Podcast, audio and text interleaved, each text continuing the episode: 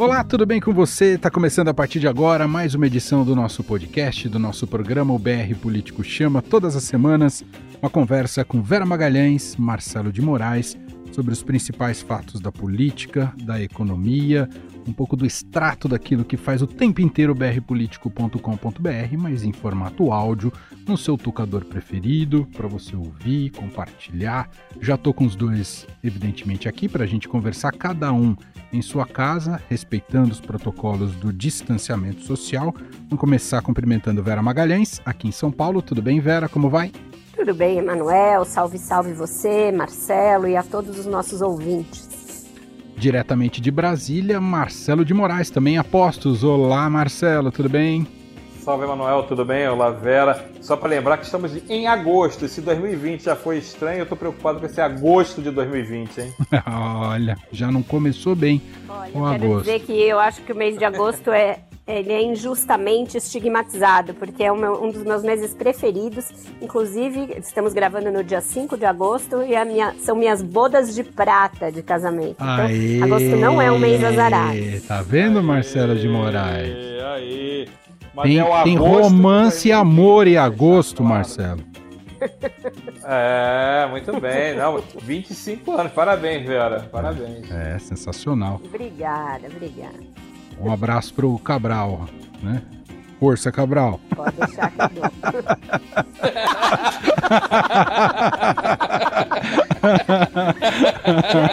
logo no início do podcast. É difícil. Bom, tá começando o nosso podcast. Falei é... que agosto é complicado, velho. Falei, falei. Bom, os nossos assuntos do programa de hoje, evidentemente, vamos falar sobre a evolução da pandemia aqui no Brasil, né, da tragédia brasileira nessa pandemia. Uh, tem Flávio Bolsonaro, uh, o que ele admitiu aí em relação ao Queiroz. Vamos falar um pouco sobre reforma tributária. Paulo Guedes segue em negociação uh, ali com o legislativo e qual reforma tributária vai passar, se vai ter CPMF ou não. Enfim, e a gente abre o programa de hoje falando sobre as repercussões a uma crise no Ministério da Justiça, um dossiê que foi feito contra adversários políticos do governo de Jair Bolsonaro, aqueles que se é, identificavam como antifascistas, policiais, professores, intelectuais. Isso foi revelado primeiramente pelo UOL Uh, isso estava dentro de um órgão ali dentro do Ministério da Justiça, o que poderia sugerir uma espécie de polícia política dentro do governo Bolsonaro, uma espionagem de inimigos políticos no governo Bolsonaro. Isso é muito grave, não é, Vera Magalhães? Muito grave, Emanuel, e vem na esteira, a gente precisa sempre lembrar daquela cobrança na reunião ministerial de 22 de abril, né, do fatídico 22 de abril. Lá, se a gente for recapitular, o presidente Jair Bolsonaro reclamava de não ter acesso a relatórios de inteligência nem da Polícia Federal e nem da ABIN, dizia que o serviço de inteligência era muito fraco e que o dele particular era melhor. É, depois ele falou que aquilo era uma brincadeira, que o serviço dele particular, na verdade, eram os grupos de WhatsApp, mas ficou ali uma sensação de que ele estaria é, pedindo ou dizendo ter um serviço de inteligência paralelo. É, isso se soma, por exemplo, a declarações do Gustavo Bebiano, agora já morto, e do general Santos Cruz, de que, de fato, o Carlos Bolsonaro tentou montar uma BIM paralela dentro do Palácio da, do Planalto logo no início do governo e foi evitar, isso foi evitado por esses dois ministros. Então, agora, com a saída do Moro, a ida do André Mendonça, que era o advogado-geral da União, para o lugar dele na justiça, a gente tem uma notícia inquietante de que estaria uma estrutura do Ministério da Justiça sendo usada para montar dossiês contra é, professores universitários, reitores, servidores públicos, acadêmicos, é, integrantes de entidades internacionais, algo inimaginável numa democracia, algo que nos aproxima do que era feito na época da ditadura pelo SNI.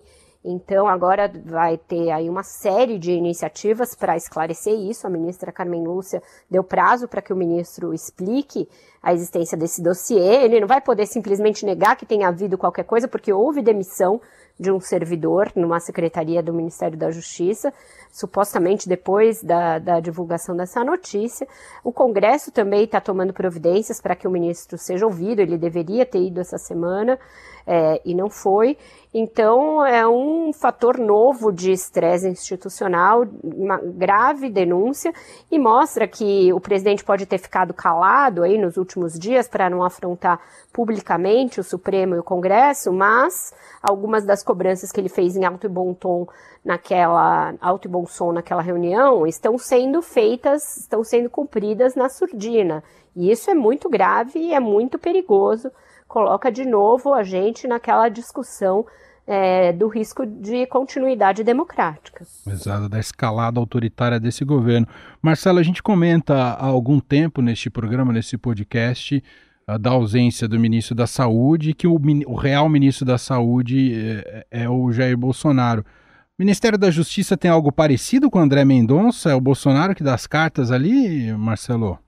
Eu acho que desde que o ministro Sérgio Moro deixou o cargo e o, o André Luiz Mendonça, que era o ministro da AGU, Advocacia Geral da União, assumiu, ficou mais nessa linha. Ele é muito alinhado com a, o que o presidente Jair Bolsonaro pensa, o que ele deseja. Acho que é, é isso mesmo que a Vera falou, tem uma é uma, uma, claramente aquela reunião de 22 de abril, a famosa reunião ministerial, deu o tom para o que está acontecendo agora, é a formação de uma nova política de inteligência. Bolsonaro ficou calado, mas pelo jeito espichou o ouvido adoidado, né? Então aumentou, está escutando muito mais do que falando, né? E que e esse tipo de, de dossiê que foi montado já custou a cabeça de um coronel do Exército da, da Reserva, o, o Gilson Libório, que é uma figura conhecida, era muito próximo do, do ministro André Luiz Mendonça na AGU, ele foi da AGU para lá com, com o André Luiz Mendonça, ou seja, a entrega da cabeça dele é um, um, um gesto forte, reconhecendo é, essa proximidade que os dois têm, mas aparentemente essa demissão, ele era o diretor de inteligência dentro da CEOP, né? agora é mais uma, uma secretaria que a gente passa a ter que lidar, que, que descobre ali que tem, foi criada pelo Sérgio Moro, mas não para isso era uma secretaria de inteligência, uma secretaria de operações integradas, e acabou sendo responsável por fazer esse dossiê contra é, 579 funcionários públicos. Nessa lista que a Vera estava falando, tem policial, tem professor, tem, tem um, gente que é servidor mesmo assim de carreira. Então, assim, é, é meio que um, passou um dossiê para para ver quem é quem, quem, quem é da, se declarou antifascista, quem é, na verdade não é alinhado com o governo federal, ou seja, uma perseguição. Então é isso que o, o ministro da Luiz Mendonça vai ter que explicar. Se ele vai ter explicação, ele tem dito que ele não sabia de nada, que ele não tinha conhecimento, que se alguém fez isso não é do. não pode trabalhar com ele. Então, eu acho que a tendência que o ministro tem agora é de fazer, botar na conta do coronel Gilson Libório a responsabilidade pelo dossiê. Só que a gente sabe que as coisas não são assim, né? E se o coronel puder resolver é, bancar que foi ele que fez por conta própria, acaba a história. Se não bancar, aí a história pode ser uma crise mais grave do que já Exato. é, porque você pode começar a, a, a responsabilizar outras pessoas com ele. Ele pode falar para ele, não, o ministro aqui mandou fazer porque o presidente mandou que ele fizesse isso. Então, é, é, eu acho que é uma crise muito grande, precisa ser muito esclarecida. Tem jeitão de perseguição mesmo, tem jeitão de patrulhamento dentro do governo, e eu acho que isso é como a, a ministra Carmen Lúcia é, falou na sua, no seu despacho é, na terça-feira, quando ela deu um prazo de 48 horas para o ministro André Luiz Mendonça explicar esse, esse dossiê, ela falou claramente que eles, se isso se comprovar verdadeiro, escancara comportamento incompatível com os mais basilares princípios democráticos do Estado de Direito. Ou seja, é um escândalo. Então, é, o ministro vai fazer a, a explicação dele na sexta-feira, muito provavelmente numa sessão fechada, mas eu acho que vai dar muito pano para manga ali, viu? Ah, inclusive tem destaque do Gustavo Zuc sobre isso, mas antes, ô, ô Vera, tem como pano de fundo, e acho que é importante a gente destacar, ah, que tem uma briga aí por uma vaga no Supremo Tribunal Federal. O André Mendonça estaria à disposição do presidente para essa vaga, não é, Vera? À disposição do presidente, fazendo questão de mostrar que que tá afim de ir para essa vaga, né? É como na, numa das primeiras cenas do filme do Shrek, quando ele está recrutando pessoas para um trabalho com ele, o burro fica pulando lá, né? Me fala, me escolhe, me escolhe, me escolhe. É, na verdade, a gente está nesse momento em que tanto Tô gostando André da alegoria.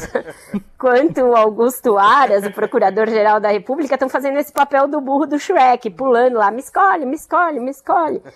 É, então é isso. E o presidente Jair Bolsonaro ele usa muito o fato de que essa vaga vai, vai existir em novembro e está fazendo um verdadeiro, verdadeiro leilão com ela. Ele já falou que é alguém terrivelmente evangélico, mas depois disso ele já falou que o Aras seria um bom nome, já fez visitas a Augusto Aras fora da agenda, e a gente tem visto, neste atual momento, o Procurador-Geral da República, Augusto Aras, fazendo uma série de investidas contra a Lava Jato.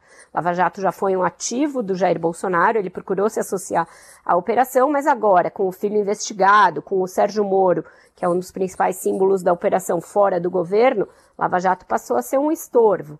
Então também temos essa outra frente aí de gente querendo ir para o Supremo e usando é, as suas prerrogativas atuais para escalar para essa outra vaga. Isso tudo é muito preocupante, Emanuel, é, que o presidente use é, as suas prerrogativas, que são de nomear ministros do Supremo, de nomear o Procurador-Geral da República, de uma forma tão abertamente é, em benefício pessoal, aparelhando as instituições. A Procuradoria-Geral da República é, é o órgão máximo do Ministério Público. O Ministério Público é o defensor da sociedade no sistema jurídico brasileiro. Ele não pode estar atrelado a nenhum dos poderes. Por isso mesmo a Constituição já deixou o Ministério Público fora dos três poderes. Ele é um órgão à parte. E você vê o Procurador-Geral da República agindo quase eh, como designação do presidente mesmo, ansiando um outro cargo além desse para o qual ele acabou de ser nomeado. Então, os dois agem muito como candidatos para essa vaga que você se referiu. E no caso do ministro da Justiça, a gente já viu também em outras ocasiões ele agindo como advogado do presidente e não como ministro da Justiça. Tudo isso é muito perturbador. Vamos então aqui com Gustavo Zucchi, repórter do BR Político, que traz um destaque para a gente aqui no programa justamente em cima desse tema. Diga lá, Gustavo. Olá, Manuel, Vera, Marcelo e olá ao ouvinte do BR Político Chama. A semana irá terminar com o ministro da Justiça, André Mendonça, tentando colocar um ponto final na polêmica do dossiê que identifica servidores públicos antifascistas. Como informamos na terça-feira no BR Político, Mendonça concordou em falar para a Comissão Mista de Controle das Atividades da Inteligência, sob condição de sigilo, argumentando que não poderia falar abertamente sobre o assunto por força de lei. Só que isso não agrada a boa parte do parlamento, que não entende porque o tema, que já é público, será explicado a portas fechadas. Eu conversei com o presidente da comissão, senador Nelsinho Trade, para entender um pouquinho por que ele aceitou fazer essa reunião secreta. Eu concordei porque, no âmbito da nossa comissão, que eu presido, as reuniões são sempre caráter reservado. É, como ele disse para mim é, que tem assuntos de caráter reservado, é, e eu acredito na fé pública da palavra dele, eu achei por bem é, usar o, o, instrumento que a minha comissão permite para que a gente possa, é, no mínimo, esses integrantes da comissão ficar cientes do que está se passando. Só que será algo talvez inédito na história da República. Vira e mexe acontecem reuniões fechadas de comissões que tratam de assuntos sigilosos, mas desta vez o controle será menor, já que por causa da pandemia será um encontro virtual. O fato é que, pelo que me explicou o senador Trade, terá de se confiar que ninguém irá gravar ou vazar o que for dito pelo ministro da Justiça. O link para poder participar da sessão será só dada para os integrantes da comissão. Os integrantes da comissão, que fazem parte dela, já sabem do, da forma como se proceder dentro do âmbito da comissão numa reunião de caráter reservado. É, vai ficar para o juízo de cada um deles. Agora, eu vou fazer a minha parte. No governo fica a expectativa para que Mendonça convença deputados e senadores a colocar um ponto final nessa história. O problema é que isso é improvável. O próprio presidente da Câmara, Rodrigo Maia, disse no Roda Viva de segunda-feira que, se fosse o ministro, iria dar explicações em uma sessão conjunta do Congresso Nacional.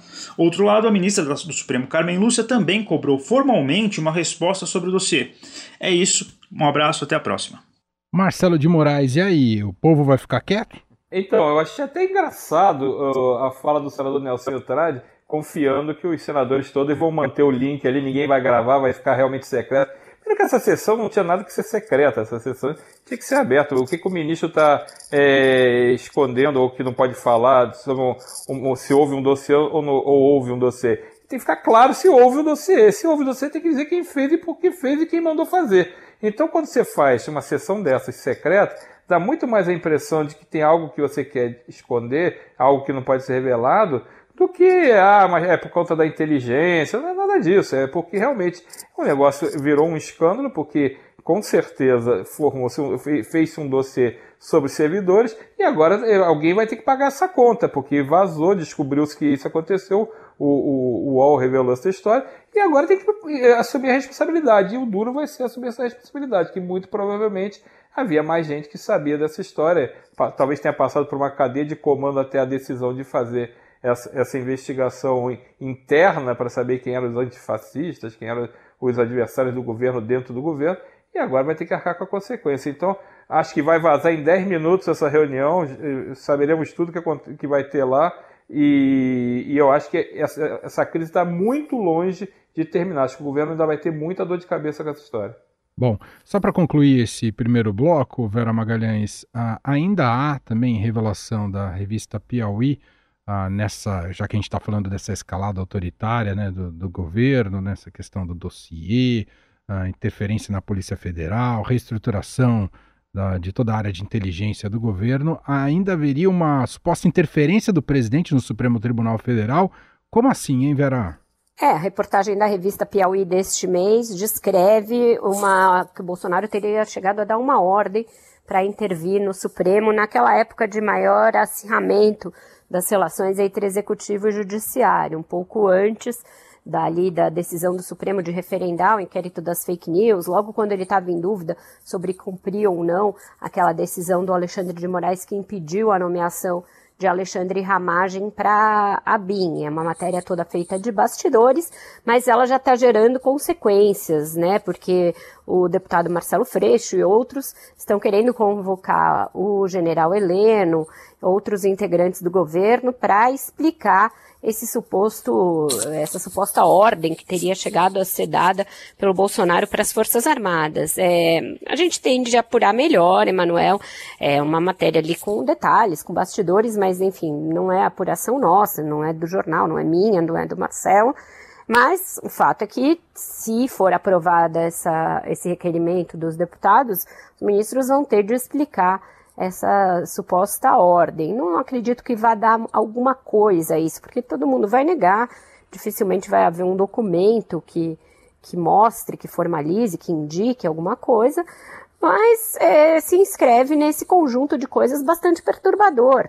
O presidente da República também soltou um decreto nesta semana reformulando toda a estrutura do Serviço de Inteligência brasileiro. É um decreto extenso que mexe numa série de outras legislações, leis de 2002, de 2006, posteriores, e cria um novo comitê, um Comitê de Inteligência Nacional.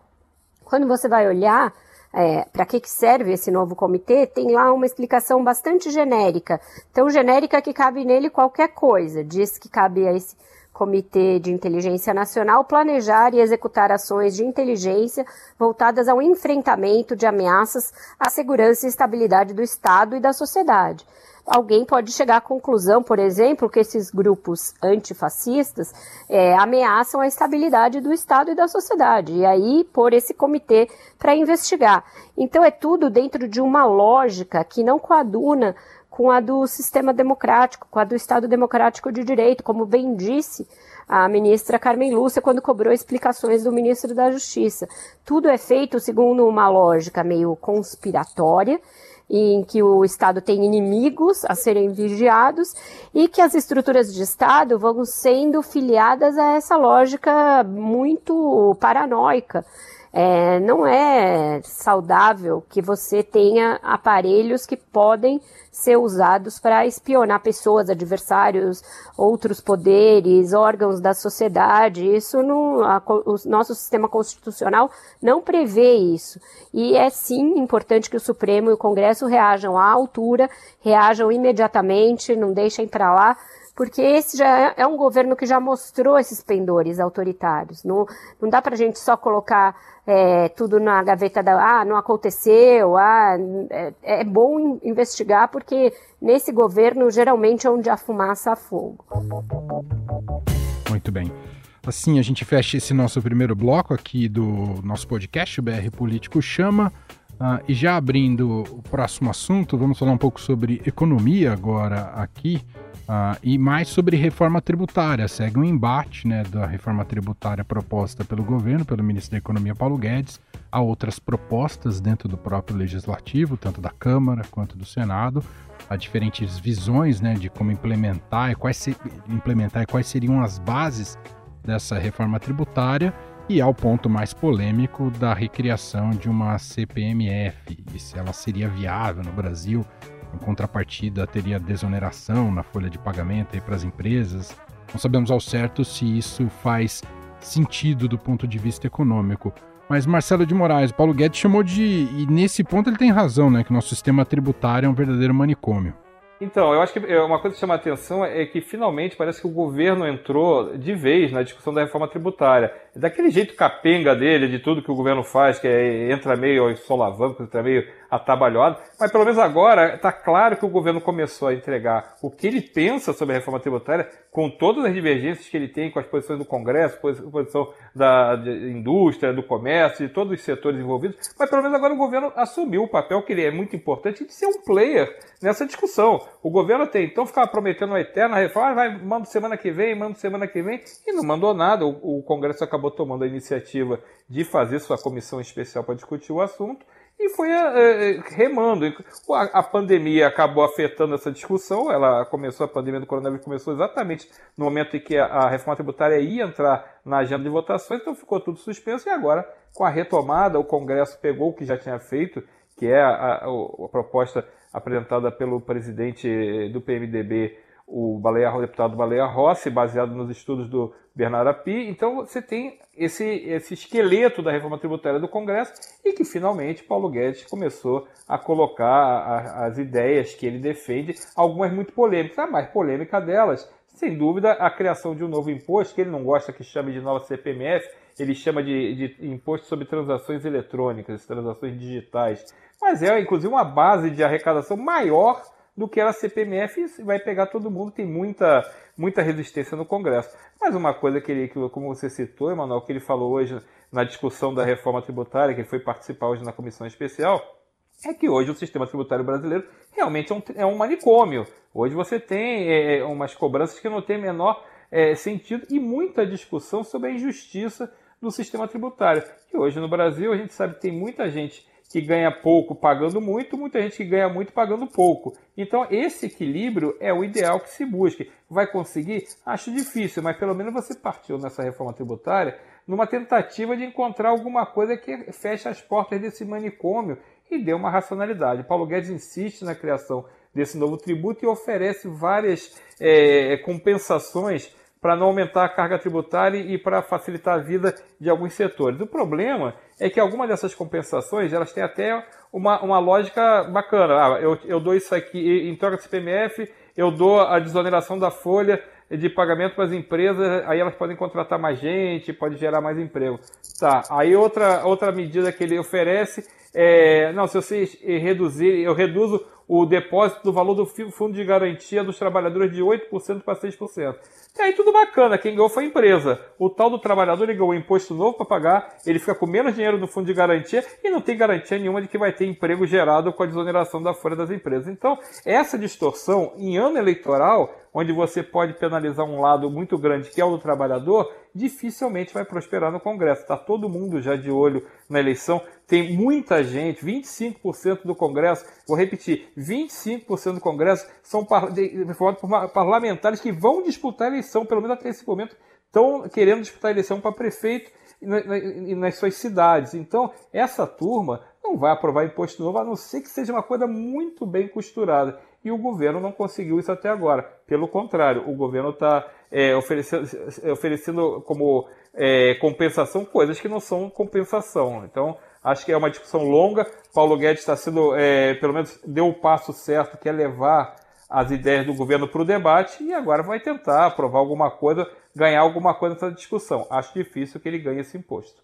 Vera, já que a gente está no nosso bloco econômico, uma discussão importante é sobre a permanência do auxílio emergencial dos 600 reais, provavelmente não seria esse valor até o fim do ano, isso estaria em estudo ali no Ministério da Economia, e hoje, o próprio hoje, quando a gente está gravando esse programa, quarta-feira, o próprio presidente Jair Bolsonaro falou sobre isso, disse da dificuldade da manutenção do auxílio emergencial, botou a culpa mais uma vez nos governadores por todos os problemas, sejam os fiscais, inclusive da pandemia, que não reabrem, etc, etc e tal. A gente conhece essa retórica, mas por outro lado, o auxílio emergencial deu, a gente falou, o Marcelo falou em eleições, deu novas bases eleitorais para o presidente. E aí, Vera? É, e aí que é isso, as coisas estão interligadas de alguma maneira, Emanuel. Você veja que uma das coisas que o ministro Paulo Guedes tem jogado aí no, no balão de ensaio como uma das razões para criar esse novo imposto seria justamente o fato de que ele pode vir a custear um programa de transferência de renda permanente maior que o atual Bolsa Família, é, o tal do Renda Brasil, que também ainda não saiu do papel e que fica, vira e mexe com é, novas ideias. Ah, vai juntar isso, vai juntar aquilo. Mas é, é um modus operandi desse governo. Eu sempre gosto de lembrar. É, o que foi da reforma tributária até agora foi só a unificação de dois tributos federais. O resto, a cada dia, aparece uma isca no noticiário. Hoje já se fala, enfim, da dedução médica para o imposto de renda, com a mudança das alíquotas, é, mas é algo que a gente não sabe. Vai ser concretizado? Quando? Vai depender de como cair no Congresso? Eles jogam como um balão de ensaio justamente para ver a acolhida. Então é difícil até a gente opinar e analisar as medidas e concatená-las se a gente não sabe se elas vão ser efetivadas, em que tempo, de que maneira. Essa questão do auxílio, ele termina agora, a prorrogação dele termina. É, o próprio Rodrigo Maia, no Roda Viva, falou que não vai se extinguir de uma vez, você não pode, de, de repente, tirar esse dinheiro de circulação, porque é ele que tem feito a economia girar em muitos lugares do mundo, é o que tem garantido renda a muitas famílias que perderam totalmente a renda. Por outro lado, a equipe econômica já diz que 600 reais não é sustentável por mais tempo. Quanto vai ser? Qual o valor? O governo ainda não está negociando nessas bases com o Congresso. E deveria, porque tem um prazo para aprovar essas coisas, tem que determinar a fonte desses recursos. É, e o projeto permanente, ele vai esse ano ainda? Quando ele vai? Então, nada disso nós sabemos. Tem uma ameaça grande a um outro fator aí importante do ajuste fiscal, que é o teto de gastos. É uma discussão que também está sendo feita, porque se você criar é, um programa de renda mais ambicioso sem uma nova fonte de recursos, como seria, por exemplo, um novo tributo, você corre sérios riscos de não cumprir o teto de gastos. Ele já está ameaçadíssimo em razão de todos os gastos extras da pandemia e a queda da arrecadação que houve.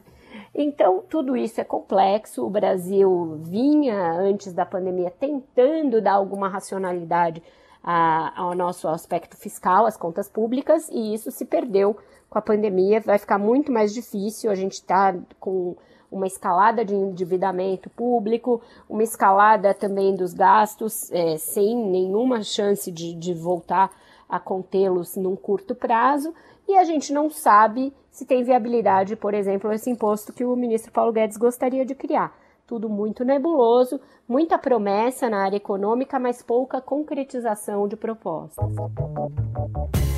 Muito bem, assim a gente fecha mais um bloco aqui do podcast. BR Político chama com Vera Magalhães, Marcelo de Moraes. Vamos falar agora nesse próximo bloco que estamos abrindo aqui sobre alguns implicados com a justiça, com problemas na justiça. Uh, temos uma entrevista recente de Flávio Bolsonaro, senador filho do presidente Jair Bolsonaro, ao jornal O Globo, em que ele falou sobre Queiroz e admitiu que Queiroz, Fabrício Queiroz, ao caso das rachadinhas, pagou contas por ele. Eu não tenho o sotaque carioca do Marcelo de Moraes, então não vai ficar tão fidedigno, mas o, o Flávio disse assim: pode ser que, porventura, eu tenha mandado sim o Queiroz pagar uma conta minha. Eu pego o dinheiro meu, dou para ele, ele vai ao banco e paga para mim. Querer vincular isso a alguma espécie de esquema que eu tenho com Queiroz é como criminalizar qualquer secretário que vá pagar a conta de um patrão no banco. Não posso ninguém, não posso mandar ninguém pagar uma conta para mim no banco? Perguntou, disse, declarou Flávio Bolsonaro nessa entrevista ao jornal O Globo. É normal ou não é normal, Marcelo de Moraes?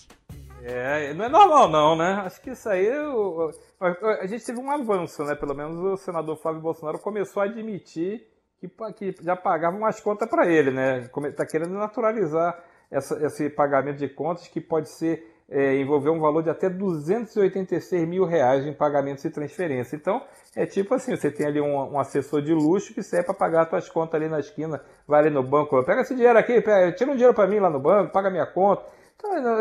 A história continua não parando de pé. É, o senador Flávio Bolsonaro está tentando é, criar ali uma narrativa para explicar uma situação muito complicada. É, a investigação mostra, inclusive essa reportagem do Globo, além de entrevistar o Flávio Bolsonaro, mostra também que não tem, o, o Ministério Público não registrou, não achou esses saques, porque os pagamentos são em dinheiro vivo. Então, se o Flávio Bolsonaro pediu para o Queiroz pagar em dinheiro vivo as contas dele, tem que ter pego esse dinheiro vivo de alguém ou de alguma conta. Alguém tem que ter dado esse, esse dinheiro. E o Ministério Público, na, nessa reportagem, informa que não encontrou esses saques do Flávio Bolsonaro. Então, ou o dinheiro fez que nem a música diz, brotou no bailão, né? o dinheiro brotou no bailão, e aí o Flávio Bolsonaro foi lá e pagou, deu o dinheiro para ele pagar as contas, tem que ter alguma origem de algum lugar, o dinheiro tem que ter saído. Então, acho que é, começou-se a puxar um outro viés de investigação. O senador vai ter muita coisa para explicar. Queiroz tem muita coisa para explicar e acho que até agora está é, tá pouco explicado. É um caso que vai estar tá assombrando o governo Bolsonaro desde o final do, do, antes mesmo dele tomar posse, já no, em novembro, dezembro, a história já estava muito, já estava aparecendo muito forte. Queiroz ficou esse tempo todo desaparecido, apareceu, foi preso, virou preso domiciliar. A mulher dele também foi presa, mas aí ficou prisão domiciliar com ela forageira. Então tem, tem tanta lambança né, nessa investigação que não sei, acho que é, é que para mim é que nesse é pior do que o caso do dossiê, mas é outra história que ela não fecha. Então, enquanto não fechar essas pontas, enquanto o Flávio Bolsonaro e Queiroz não falarem realmente coisas que sejam convincentes, não adianta dar versão que não para de pé, não adianta dar versão mais ou menos, porque vai ter sempre uma contestação para ser feita, como o Ministério Público está dizendo agora. Tá, tudo bem, ele pagava para você, mas cadê, de onde veio esse dinheiro vivo que você deu para ele pagar as contas? De onde apareceu isso? Então, acho que é outra investigação que vai longe, que vai dar muita dor de cabeça para o clã Bolsonaro. É verdade. Tem outro detalhe também nessa entrevista do PM, que também pagou uma conta para o Flávio Bolsonaro. Pois é tá no meio de um churrasco, ele falou: Deixa é. que eu pago para você. É um é. PM realmente muito solidário no meio do churrasco e lá pagar a conta pro Flávio. É um negócio impressionante. Pega, pega ali a picanha. Não, peraí, pega ali o dinheiro. Não, não, não. não dá, né? é, Manuel Bonfim, você não tem amigos solícitos, assim, que para você não ter de sair do churras, pagam ali um boleto, uma prestação do apartamento, carro, de repente. Toma conta, toma cadê, conta do cadê coraçãozinho. Fica tomando é. conta do coraçãozinho pra não queimar e eu vou ali e pago. Deve ser isso, né? É, um churrasco bastante sui generis. Ei, Manuel, não? Seus amigos não, nunca te fizeram uma dessa? Não quebraram esse galho no churras? O máximo que eu tenho é o Marcelo de Moraes que paga umas biritas quando eu vou visitá-lo em Brasília, né, Marcelo de Moraes? É claro. É, e, não, e não, ele não tem rachadinha, não, morre tudo na minha mão mesmo. É, o máximo que eu tenho é aquele amigo que vai ao churrasco, leve caipava e bebe Heineken.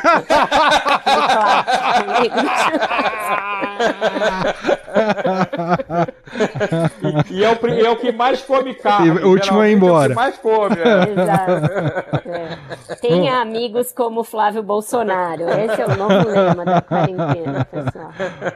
Bom, Vera, nesse bloco dos implicados com a justiça, Geraldo Alckmin, ex-governador, a pedido da Polícia Federal, a justiça bloqueia mais de 11 milhões de reais e sequestra imóveis de Alckmin no momento que o PSDB volta a ser alvo da justiça e complicando aí uh, figuras importantes históricas do partido, Verá. Exato, determinou o bloqueio de até 11 milhões, né, que é o que seria necessário para cobrir aí um desvio que está sendo investigado. É, o Geraldo Alckmin é, pelo menos ficou conhecido na política brasileira como alguém é, de, de posses modestas, tem um estilo de vida bastante espartano. Vamos ver se a, é, a justiça vai encontrar 11 milhões de reais para bloquear dele se ele tem isso nas contas. Já aconteceu com vários implicados da Lava Jato, até com a família do presidente Lula, de determinarem bloqueios grandes e encontrarem muito menos nas contas. É, o PSDB está agora na mira da Lava Jato, do braço eleitoral da Lava Jato, várias dessas, justiça, é, dessas investigações correm na Justiça Eleitoral. O José Serra já foi implicado na semana passada, o Alckmin não é a primeira vez que há decisões recentes contra ele. Na semana passada, o ministro Dias Toffoli sustou as investigações contra o senador José Serra e também é, adiou um depoimento do deputado Aécio Neves na Justiça Federal de Minas.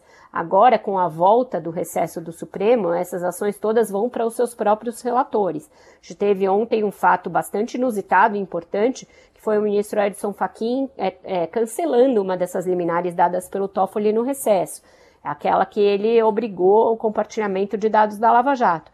Vamos ver como os relatores desses casos dos tucanos vão agir. A gente sabe que o caso do Serra, por exemplo, tem como relator Gilmar Mendes. Ele foi ministro do Fernando Henrique Cardoso, ele é próximo dos tucanos, muito amigo do próprio Serra, mas ainda assim não se disse impedido de ser o relator do processo.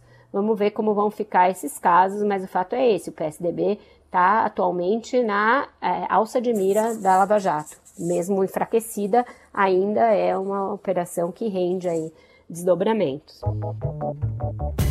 Muito bem. Encerramos assim mais um bloco e a gente fecha sempre. O programa tem sido assim desde o início da pandemia, falando um pouquinho sobre a, a evolução dela a, aqui no Brasil. Segue com média móvel né, de mortes no Brasil bastante alta, acima dos mil mortos a cada 24 horas, né? Esse registro tétrico e terrível para o Brasil. Continuamos sem um ministro da Saúde efetivo à frente na coordenação, ah, os estados cada um tratando à sua maneira a pandemia e a tragédia só aumenta e me parece que esses números ainda sem, sem nenhum respiro até agora, né, Marcelo de Moraes? É, a gente está mantendo aquela média de mil mortes diárias, é, o número de casos também muito grande. A gente deve completar nessa semana, provavelmente ali para sexta-feira, sábado ou domingo, o número de 100 mil mortos pelo coronavírus. Então, é um número muito expressivo, é um, muito, um número muito simbólico. A gente não vê a média baixar. O número de casos também deve bater na mesma mesmo dia, ou talvez um dia antes, um dia depois. 3 milhões de casos, inclusive eu. Então você tem uma, uma, uma quantidade assim imensa de, de casos. O ministro, é, de, de fato, a gente fala que é o Jair Bolsonaro, o ministro da Saúde, que é ele que manda, ele dá as ordens, mas o ministro general Eduardo Pazuello está lá desde maio. Não houve nada que acontecesse para que a gente sinalizasse por uma, uma ação organizada, coordenada pelo governo para para melhorar a, a, estratégia de isolamento, para melhorar é, um tipo de protocolo. A gente só vê aquelas velhas balbúrdias com remédio lá e o presidente.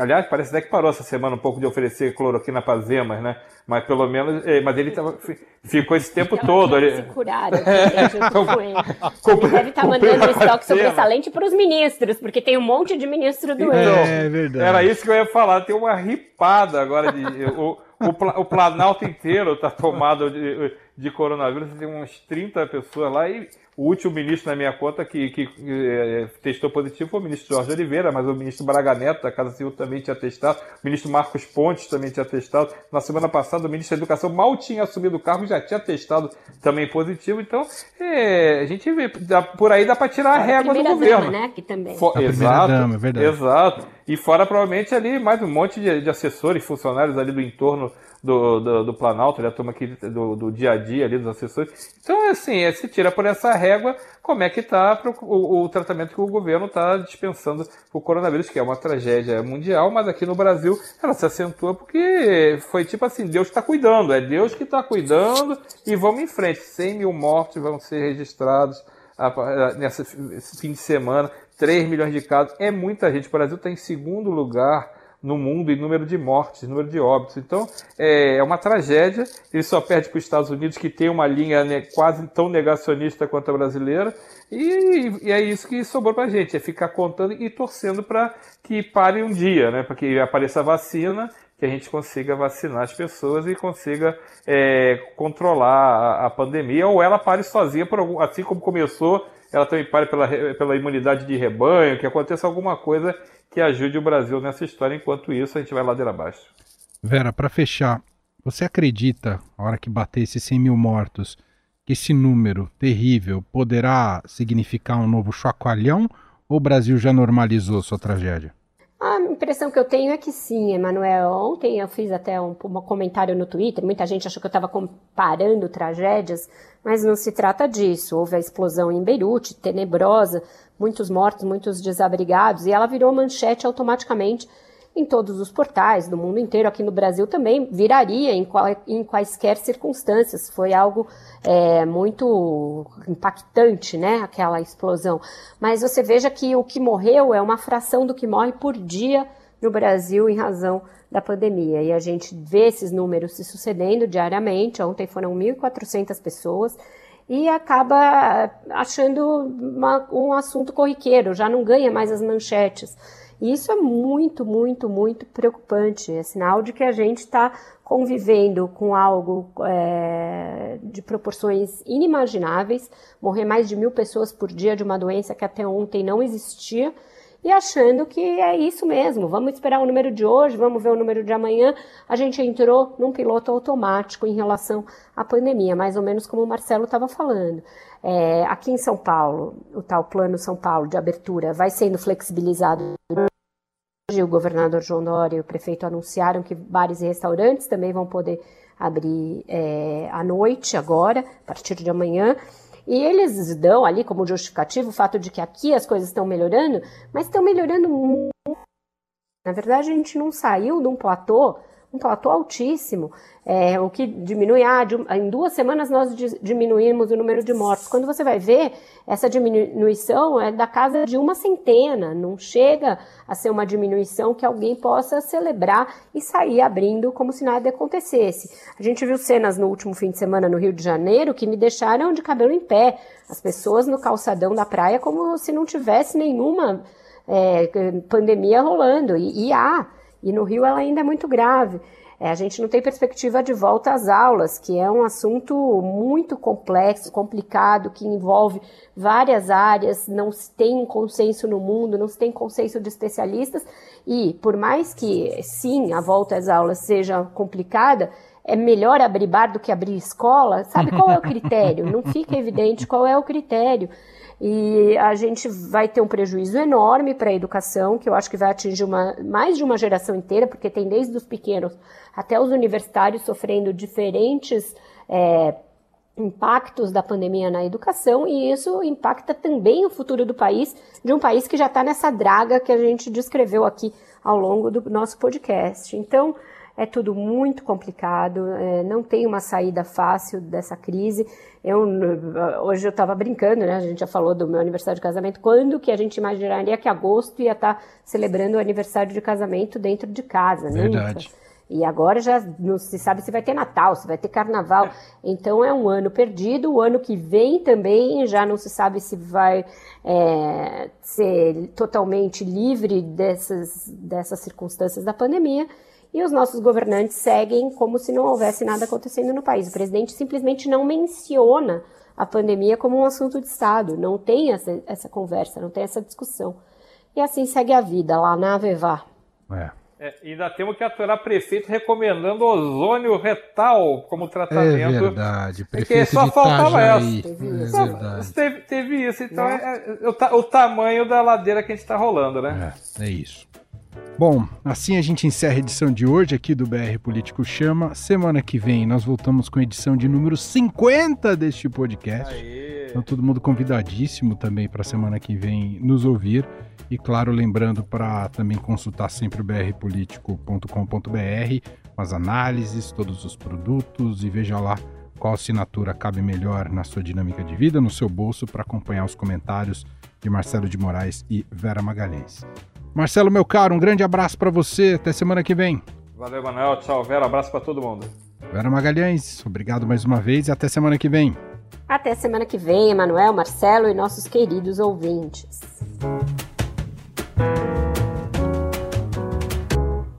BR Político Chama. O que você não pode perder na política e na economia. Com Vera Magalhães, Marcelo de Moraes e Emanuel Bonfim.